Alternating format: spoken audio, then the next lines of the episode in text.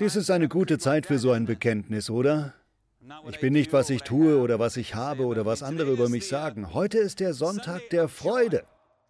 Und es ist eine interessante Zeit, um über Freude zu sprechen. Man könnte denken, dass es eine sehr schwere Zeit ist, über Freude zu sprechen bei allem, was in der Welt gerade passiert. Aber glauben Sie es oder nicht, dies ist die beste Zeit, um über Freude zu sprechen.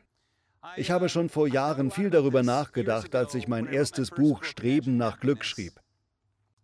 Ich glaube, viele Pastoren verstehen den Aspekt über Freude richtig, dass Freude nicht situationsbedingt sein muss, dass Freude etwas ist, was wir immer haben können dass sie in unserem Inneren wohnt, dass Gott sie uns gibt und aus uns hervorbringt, dass sie etwas ist, das uns nie verlassen muss.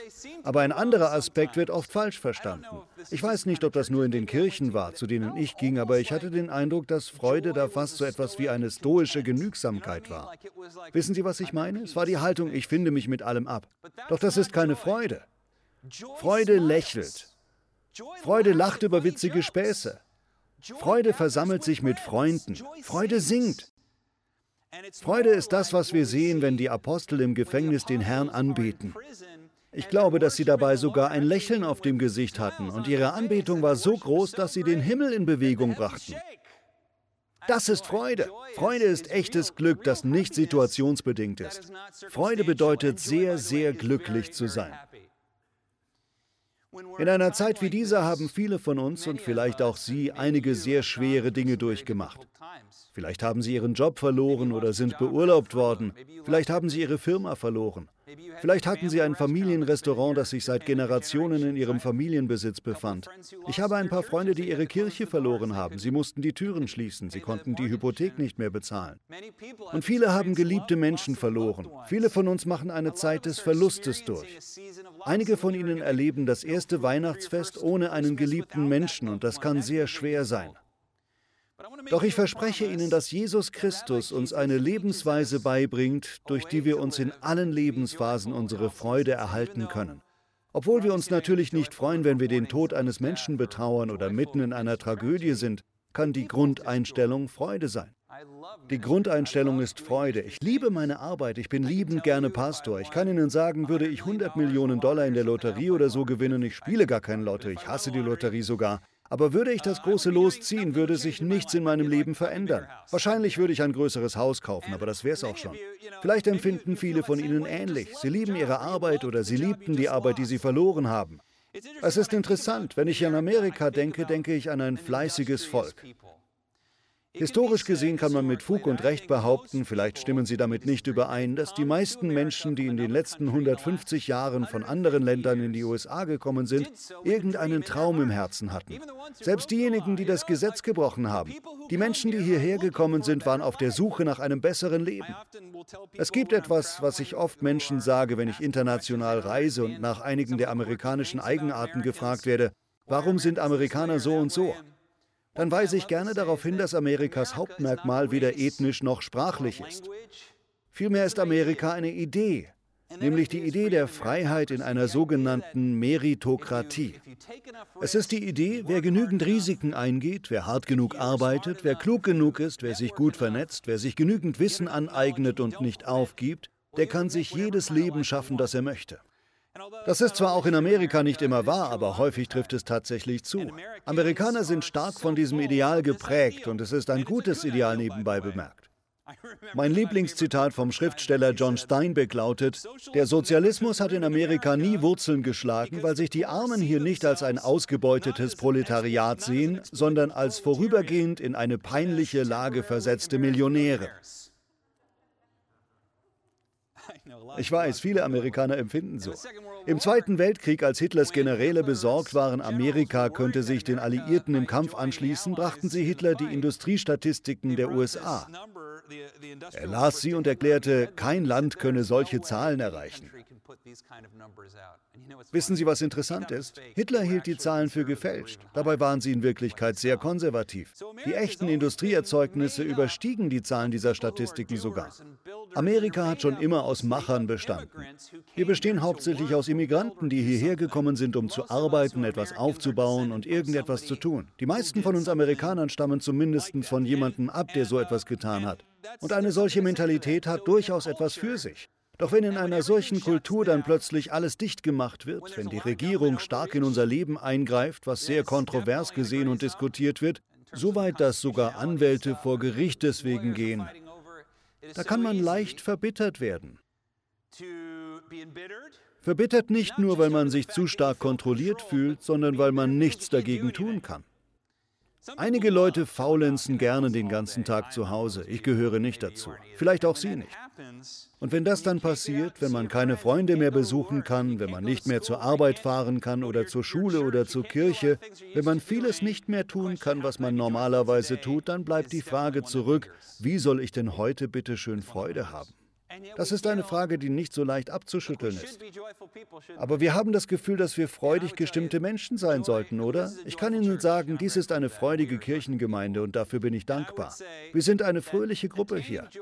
Und ich würde sagen, Freude zu erlangen, eine freudige Person zu sein, das bedeutet zu allen Zeiten ein Empfinden der Hoffnung und des Glücks zu haben, trotz der Umstände. Das ist etwas ganz Gutes. Weiter möchte ich etwas sagen, was ich schon oft gesagt habe, nämlich vertrauen Sie nie einem politischen oder religiösen Leiter, der nicht von Freude geprägt ist. Mir ist bewusst, dass ich an diesem Punkt manchmal zu hoch pokere. Manchmal kann ich zu sehr ein Clown sein. Das liegt zum Teil an meinem ausgeprägten Misstrauen gegenüber religiösen Menschen, besonders religiösen Leitern, die nicht von Freude geprägt sind. Sie nehmen sich zu ernst. Das, worüber wir sprechen, ist zwar ernst, das, was wir tun, ist eine ernste Sache, wir machen Nägel mit Köpfen. Trotzdem sollten wir von Freude geprägt sein. Freudige Menschen sein. Gott hat Freude für uns, eine Freude, wie Paulus sie vorgelebt hat. Ich möchte Ihnen versprechen, erstens, dies könnte das freudigste Weihnachten werden, das Sie je hatten, weil Freude nicht von den Umständen abhängt. Freude kommt von dem, was Gott in ihrem Inneren tut. Was macht eine Person allgemein zu einer freudigen Person?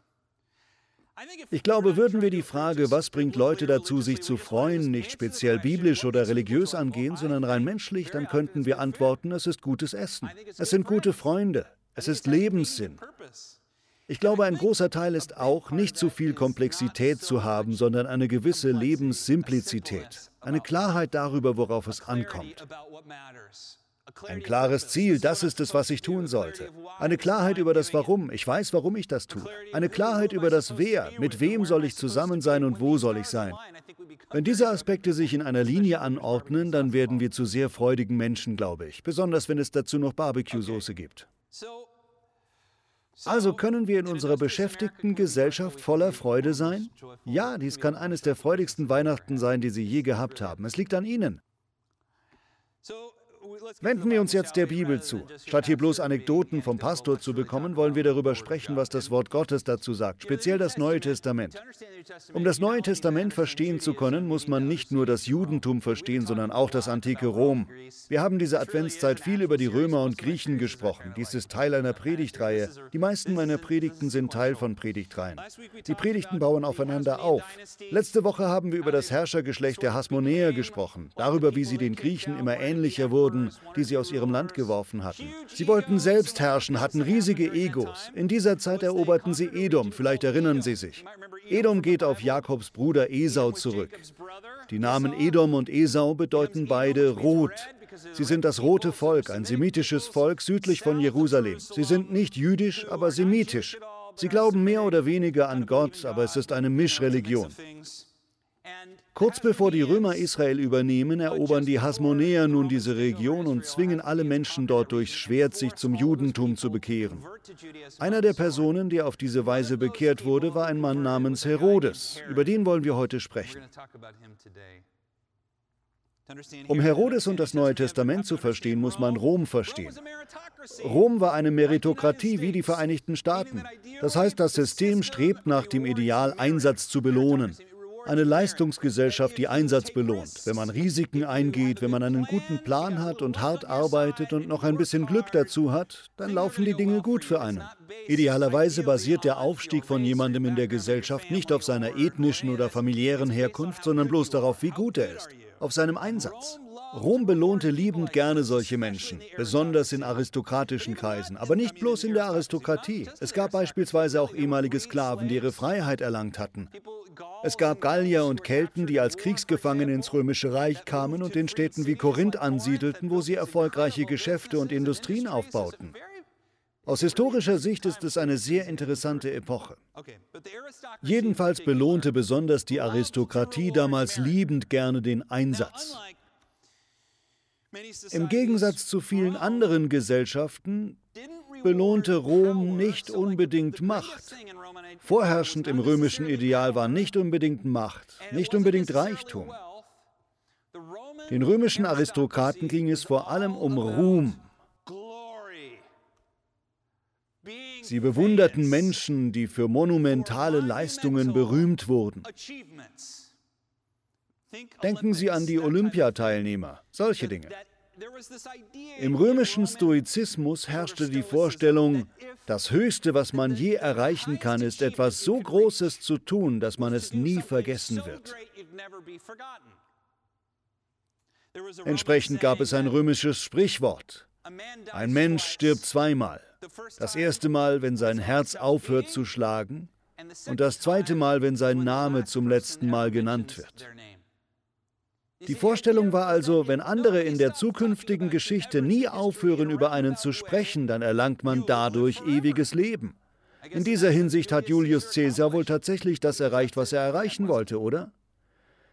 Ich habe die folgende Geschichte schon mal erzählt, aber sie ist wirklich gut. Man darf gute Geschichten noch mehrfach erzählen, oder? Um diese Geschichte zu verstehen, stellen Sie sich ein palastartiges Haus von einer dieser aristokratischen römischen Familien vor. In so einem Haus gab es immer einen besonderen Raum, in dem die Abstammungslinie der Familie dargestellt wurde. Einige dieser Familien gingen nämlich Jahrhunderte zurück. In diesem besonderen Raum konnte man Gesichter aus Wachs oder Bronze sehen. Wenn jemand im römischen Reich wirklich groß war, wurde sofort nach seinem Tod ein erhitztes Wachstablett über sein Gesicht gelegt und somit ein Abdruck davon gemacht, der dann als Vorlage für andere Wachs- oder Bronzemasken dienen konnte, damit man auch noch Generationen später sehen konnte, wie diese Person ausgesehen hat. Diese Masken wurden an die Wand gehängt, wie auf einer Ahnentafel. Dann konnten später die Nachfahren dieser berühmten Menschen in diesen Raum gehen und ihrer Geschichte gedenken. So auch bei Julius Caesar. Als er noch ein kleiner Junge war, brachte sein Vater ihn oft in diesen beängstigenden Raum, in dem überall diese toten Gesichter hingen, und der kleine Julius musste seinem Vater aufsagen, was dieser oder jene Vorfahre getan hatte, was der und der erreicht hatte, nur die ruhmreichsten. Dann schaute der Vater Julius Caesar an und fragte ihn, und was wirst du tun? Es gibt viele Historiker, die sagen, dass der Untergang der römischen Republik bereits vorprogrammiert war, weil ihre Leiter aus Leuten bestanden, die so erzogen worden waren. Ihnen war vermittelt worden, das Wichtigste ist nicht Rom, das Wichtigste ist dein eigener Ruhm. Du musst mit deinem Leben etwas ganz Erstaunliches anstellen. Ich höre mich hier selbst reden. Ich sage den Leuten ständig, ja, du solltest mit deinem Leben etwas Erstaunliches bewirken, aber man kann es auch übertreiben, oder?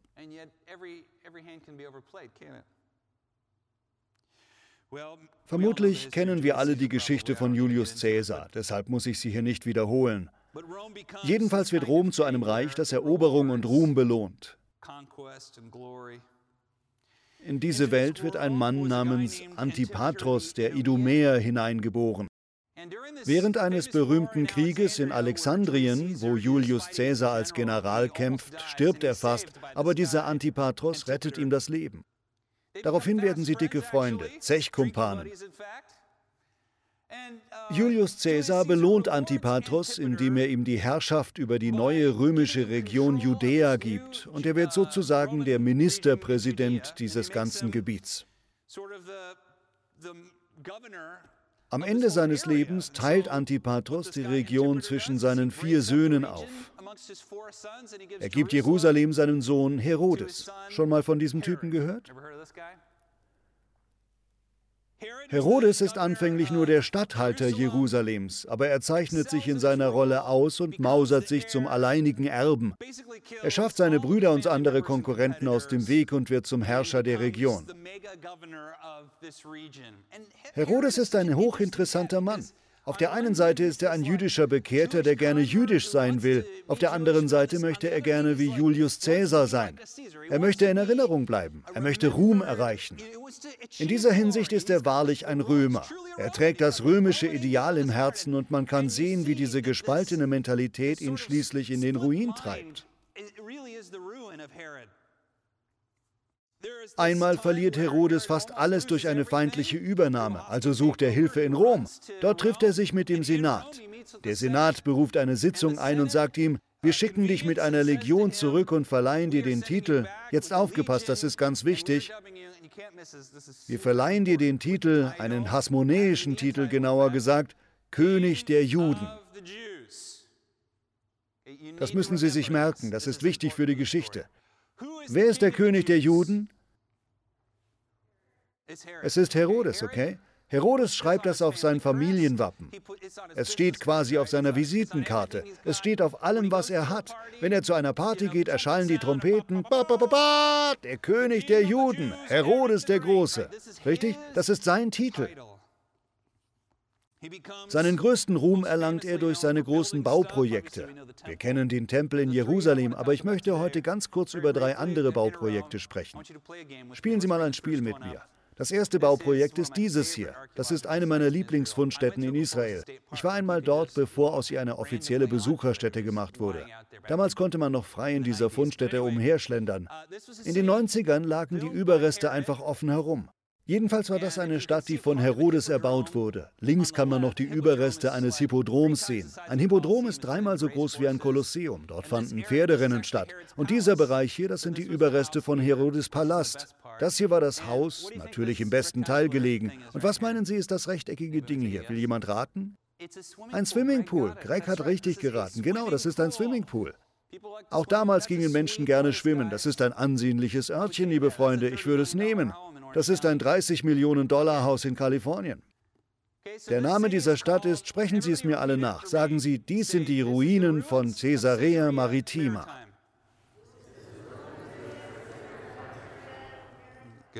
Gut, ich höre sogar etwas Freude, was sehr gut ist. Denn in einer Predigt über Freude dürfen wir nicht bedrückt sein, oder? Da müssen wir glücklich sein. Die nächste ist eine ganz berühmte Ausgrabungsstätte. Das sind die Ruinen von Masada. Ich habe eine ganze Predigt darüber, die seit einiger Zeit schon in meinem Schrank liegt und auf die richtige Gelegenheit wartet. Masada ist aus allerlei Gründen sehr berühmt, aber es war auch ein herrlicher Palast. Es ist zwar als tragischer Ort bekannt, aber dieser Bereich hier vorne war auch ein Palast. Man kann noch die drei Ebenen von Herodes Palast sehen. Es ist wirklich ein wundervoller Ort. Eine monumentale Leistung, wenn man daran denkt, dass in der antiken Welt all die Materialien oben auf dieses Gipfelplateau gebracht werden mussten, das hoch über dem Toten Meer liegt. Es ist eine unglaubliche Leistung. Bestimmt hat damals die ganze Welt darüber gesprochen. Können Sie mir wieder nachsprechen? Dies sind die Ruinen von Masada. Oh, danke. Sie machen das echt toll mit. Das weiß ich zu schätzen. Würden Sie die nächste Stätte besuchen, würden Sie das nicht denken, weil sie jetzt so zerfallen ist. Aber die dritte Stätte war wahrscheinlich die größte architektonische Leistung. Die Menschen haben noch nie davon gehört. Es heißt Herodium. Das war Herodes Hauptwohnsitz, wo er die meiste Zeit als König der Juden verbrachte. Es sah so ähnlich wie ein mittelalterliches Schloss aus. Hübsch, romantisch. So als würde man eine mittelalterliche englische Burg mit griechischen Idealen kombinieren, umgeben von vielen mediterranen Pflanzen, kleinen Wasserfällen und Gärten. Ein Schloss wie aus einem Märchenbuch. Wirklich hübsch. Jeder Besucher, der zu Herodes dem Großen kam, war bestimmt total beeindruckt vom Herodium, nach sich selbst benannt.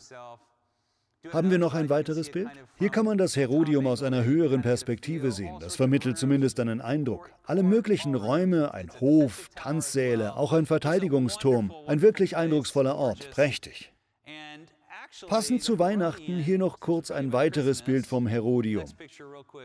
Das Herodium war auf einem Tell gebaut, einem großen Hügel, und das, was man hier im Vordergrund sieht, ist der Rand des heutigen Bethlehem. Von Herodium aus, wo Herodes den Großteil seiner Zeit verbrachte, konnte er also auf das kleine Dorf Bethlehem hinabschauen. Man konnte von dort aus Bethlehem überblicken. Das ist also Herodium. Sprechen Sie mir alle nach. Die Ruinen von Herodium. Die Ruinen von Caesarea Maritima, die Ruinen von Masada, die Ruinen von Herodium. Was haben sie alle gemeinsam? Es sind alles Ruinen. All die Arbeit, all das Geld, all die Investitionen, all die Morde, das alles für den Ruhm und das Ego eines einzigen Mannes. Das liegt alles jetzt in Ruinen. Heute ist es nicht mehr von Bedeutung. Es spielt keine Rolle mehr. Es kümmert niemanden. Der einzige Grund, warum wir uns dafür interessieren, ist der, dass die Geschichte dieses Mannes sich mit der Geschichte eines anderen Mannes überschneidet, mit seiner Geburt und sein Name ist Jesus Christus. Hätte eine Jungfrau nicht drei Kilometer von diesem Schloss ein armes, kleines Baby auf die Welt gebracht, wäre Herodes uns heute total egal.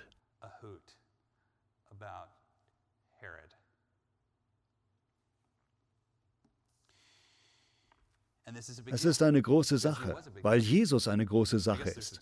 Gut, Herodes hat auch den Tempel gebaut. Der ist vielen nicht egal. Trotzdem, die Weisen kommen aus dem Morgenland und darauf will ich hinaus.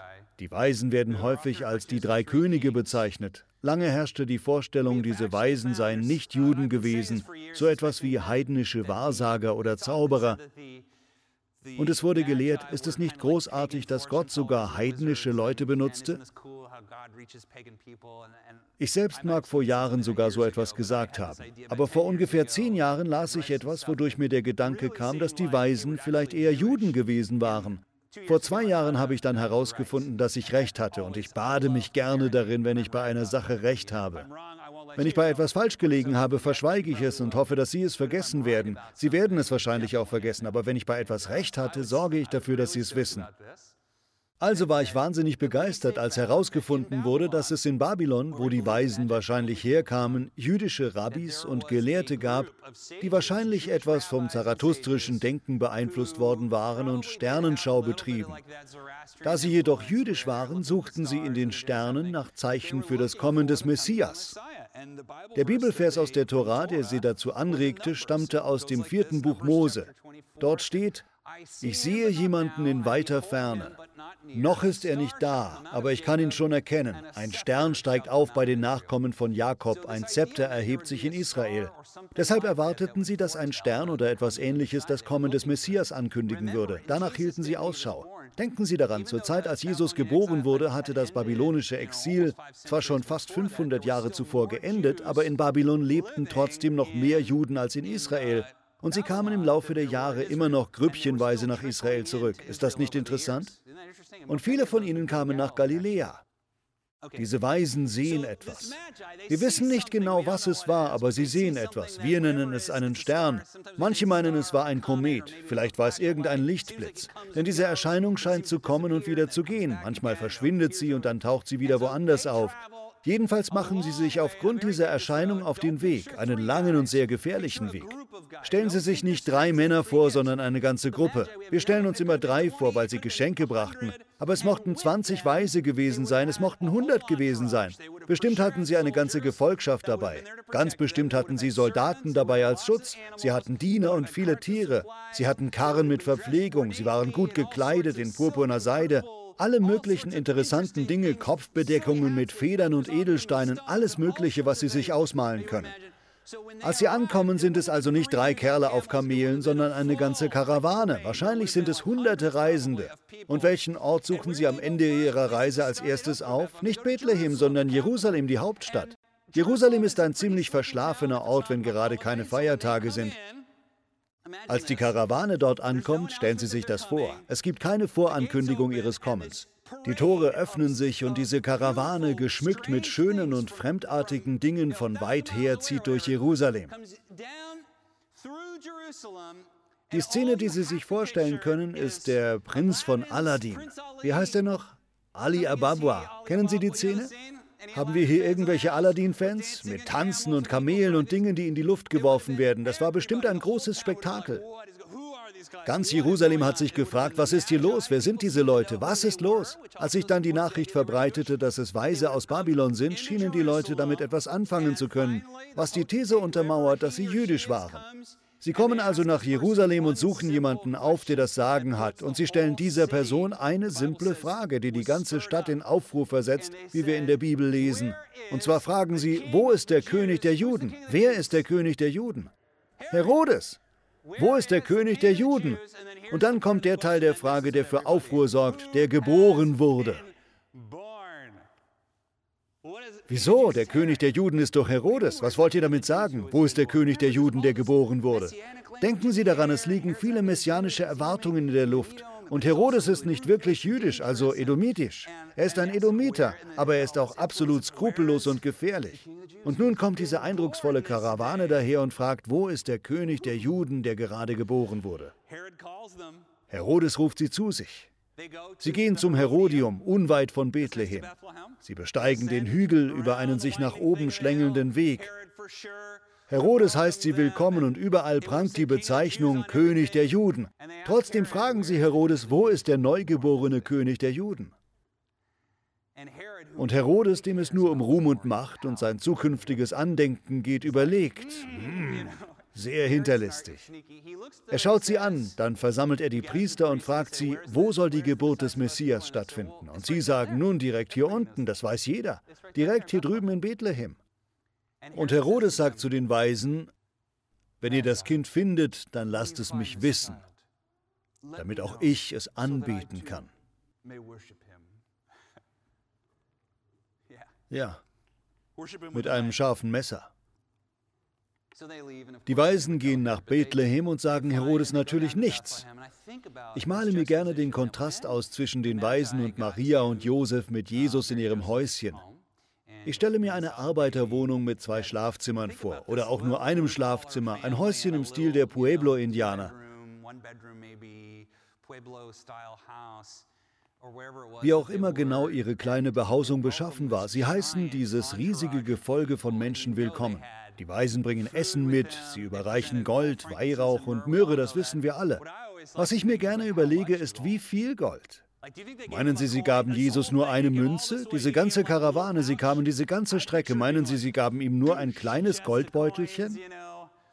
Ich stelle mir vor, wie Sie ihm, Mensch, eine ganze Truhe voller Münzen vorsetzen. Genug Gold, um ausgesorgt zu haben. Und sie sind bloß eine bescheidene Zimmermannsfamilie. Sie geben ihm also das Gold, den Weihrauch und die Myrrhe, was ebenfalls sehr wertvoll ist, und dann gibt es eine Zeit der Anbetung. Bestimmt gab es Musik, bestimmt gab es Wein, bestimmt gab es eine koschere Grillparty. Es wurde gegessen, gesungen und gefeiert. Da musste so viel Freude in dem Haus gewesen sein, so viel feiern. Stellen Sie sich vor, all diese Wochen und Monate gereist zu sein oder wie lange auch immer Sie für die Reise brauchten und nun hatten Sie endlich das Kind gefunden. Sie hatten alle den Stern gesehen. Sie hatten diese erstaunliche Erfahrung machen dürfen. Herodes hingegen, konnte er die Feier wohl hören? Das frage ich mich. War er nah genug dran? Wahrscheinlich nicht. Vielleicht konnte er aber etwas sehen. Bethlehem war ein sehr kleiner Ort, nur wenige hundert Einwohner. Und da war Herodes nun mit all seinem Geld und seiner Macht und seinem Ruhm ganz allein im Herodium, hoch oben, wo es kalt war und er schaute hinab auf all die anderen, die da unten zusammen feierten. Freude gehört zu den wichtigsten Merkmalen, die uns auszeichnen können. Und Gott verspricht, wenn wir ihn an die erste Stelle setzen und von ganzem Herzen suchen, dann gibt es zwar auch Zeiten der Trauer und Traurigkeit, und wir sollten sie nicht unterdrücken, aber dann haben wir eine grundsätzliche Freude, die uns auch durch die Lebensstürme hindurchträgt. Selbst mitten im Sturm können wir Freude und friedevolle Momente haben. Ich glaube, dass der Herr Ihnen eine der freudigsten Advents- und Weihnachtszeiten wünscht, die Sie je hatten. Das hoffe ich und dafür bete ich. Übrigens seien Sie auch unbedingt bei unserem Heiligabend-Gottesdienst mit dabei. Der wird so richtig gut. Ich möchte mit einer letzten Geschichte schließen. Das ist wahrscheinlich eine meiner Lieblingsgeschichten aller Zeiten. Danach dürfen Sie gehen, das verspreche ich Ihnen. Die Geschichte geht wie folgt. Es gab einmal einen reichen Mann, der Urlaub in Mexiko machte. Dort war er endlich mal glücklich. Er blickte aufs Meer hinaus, las wahrscheinlich ein Buch, genoss eine Tasse guten mexikanischen Kaffees. Und während er dort saß, kam ein Fischer. Es war vielleicht 10 oder 11 Uhr morgens und der Fischer legte mit seinem Boot voller Gelbflossentunfisch an. Er machte sich daran, die Fische auszuladen, und der ältere, reiche Mann kam auf ihn zu und sagte, Wow, das ist aber ein ganz schöner Fang. Der Fischer erwiderte, Vielen Dank, mein Herr. Der Mann fragte, was werden Sie jetzt tun? Warum sind Sie schon mit dem Fischen fertig? Es ist noch ziemlich früh. Er sagte, das ist mehr als genug Fisch für mich, mein Herr. Der Mann fragte, aber würden Sie nicht noch mehr fangen, wenn Sie jetzt wieder hinausfahren und weiter fischen würden? Er sagte, ja schon, aber das reicht für mich. Der Mann sagte zum Fischer, wie sieht Ihr Tag denn normalerweise so aus an diesem Ort? Er sagte, nun, ich stehe morgens früh auf, ich fange meinen Fisch, am späten Vormittag bringe ich meinen Fisch zum Markt. Dort hole ich mir etwas zum Mittagessen, dann gehe ich nach Hause und habe eine Siesta mit meiner Frau Maria. Wenn wir aufwachen, spielen wir nachmittags mit den Kindern. Abends gehe ich mit meiner Frau Maria in die Stadt und ich spiele etwas Gitarre. Wir essen zu Abend und ich spiele Karten mit meinen Freunden. Der Mann erwiderte, oh, das klingt nett, aber wissen Sie, würden Sie mehr arbeiten, könnten Sie aus Ihrem Fischgeschäft hier wirklich etwas machen. Er sagte, was meinen Sie damit? Erklären Sie es mir. Der Mann sagte, nun, statt schon um 10 oder 11 Uhr morgens Schluss zu machen, könnten Sie bis drei oder vier oder sogar fünf weiter fischen. Auf diese Weise könnten Sie doppelt oder dreifach so viel Fisch fangen wie die anderen hier. Der Fischer sagte, und was soll ich dann tun? Der Mann sagte, nun, dann hätten Sie doppelt oder dreifach so viel Geld. Und er, was soll ich mit dem Geld machen? Die Frage beantworte ich gerne. Ich habe nämlich einen Abschluss in Betriebswirtschaft. Sie könnten sich eine ganze Flotte Boote aufbauen. Sie könnten Arbeiter anstellen, die für Sie fischen, und dann haben Sie ganz viel Geld. Ja, und dann? Nun, dann können Sie eine Firma gründen, vielleicht mit Konservenfabriken an verschiedenen Orten Mexikos. Sie können Ihre Fänge konservieren und dann verschiffen und exportieren. Und dann, sagte der Fischer, nun, dann könnten Sie Ihren Firmensitz sogar nach Los Angeles oder vielleicht sogar New York verlegen. Und da haben Sie etwas wirklich Eindrucksvolles geschafft. Wenn Sie echten Erfolg haben, können Sie die Firma verkaufen. Das wäre doch was. Der Fischer fragte, wie lange würde ich für das Ganze denn brauchen? Naja, wenn Sie es richtig anstellen, vielleicht 20 oder 25 Jahre. Und was würde ich dann tun? Nun, Sie könnten die Firma verkaufen, könnten sich mit dem ganzen Geld eine Reihe Aktien kaufen und dann könnten Sie den Rest Ihres Lebens von den Dividenden leben. Der Fischer fragte, und was würde ich dann tun? Der Mann sagte, nun, dann könnten Sie tun, was Sie wollen. Sie können sich ein Haus in einem kleinen Dorf am Strand kaufen und fischen gehen, Sie können Gitarre spielen, Sie können Karten mit Ihren Freunden spielen, Sie könnten Zeit mit Ihren Enkeln verbringen, Sie können tun, was Sie wollen. Keine Reaktion? Haben Sie die Pointe bemerkt? Vielleicht kennen Sie die Story bereits, weil ich die Geschichte schon mal erzählt habe. Es ist eine gute Geschichte. Sie dient als gute Erinnerung daran, dass wir sehr häufig ein freudiges Leben, einem ruhmreichen Leben zuliebe aufgeben, oder nicht? Ich garantiere Ihnen, Freunde, wenn Sie sich in dieser Zeit auf die Dinge konzentrieren, auf die es im Leben wirklich ankommt. Gott zuerst, zweitens die Familie und drittens ein leckeres Raclette oder was immer Sie gerne essen. Bringen Sie Ihr Leben in eine Linie mit Gottes Willen. Das heißt nicht, dass Arbeit unwichtig ist oder Geld keine Rolle spielt. Diese Arbeit hier ist mir sehr wichtig. Woran auch immer Sie arbeiten, bestimmt ist es Ihnen sehr, sehr wichtig. Aber das sollte nicht Ihre Quelle der Freude sein. Lassen Sie Ihre Freude von den Dingen kommen, die Ihnen niemand nehmen kann. Dann werden Sie immer Freude haben. Vater, wir danken dir und wir beten im Namen von Jesus, dass du in unserem Herzen einen dankbaren Geist entstehen lässt, dass du freudige Menschen in unser Leben bringst. Und ich bete heute, dass ich ein freudiger Mensch in der Gesellschaft meiner Freunde und meiner Familie sein kann und sogar gegenüber meinen Feinden. Dass ich im Umgang mit anderen immer von Freude geprägt bin. Und Herr, wir bitten dich, dass du uns allen den Funken der Freude im Herzen entzündest, sodass wir anderen Menschen Wärme und Liebe und Fürsorge in dieser Zeit vermitteln können, in der man sich so leicht einsam fühlt. Vater, wir lieben dich und wir danken dir. Im Namen Jesu. Amen.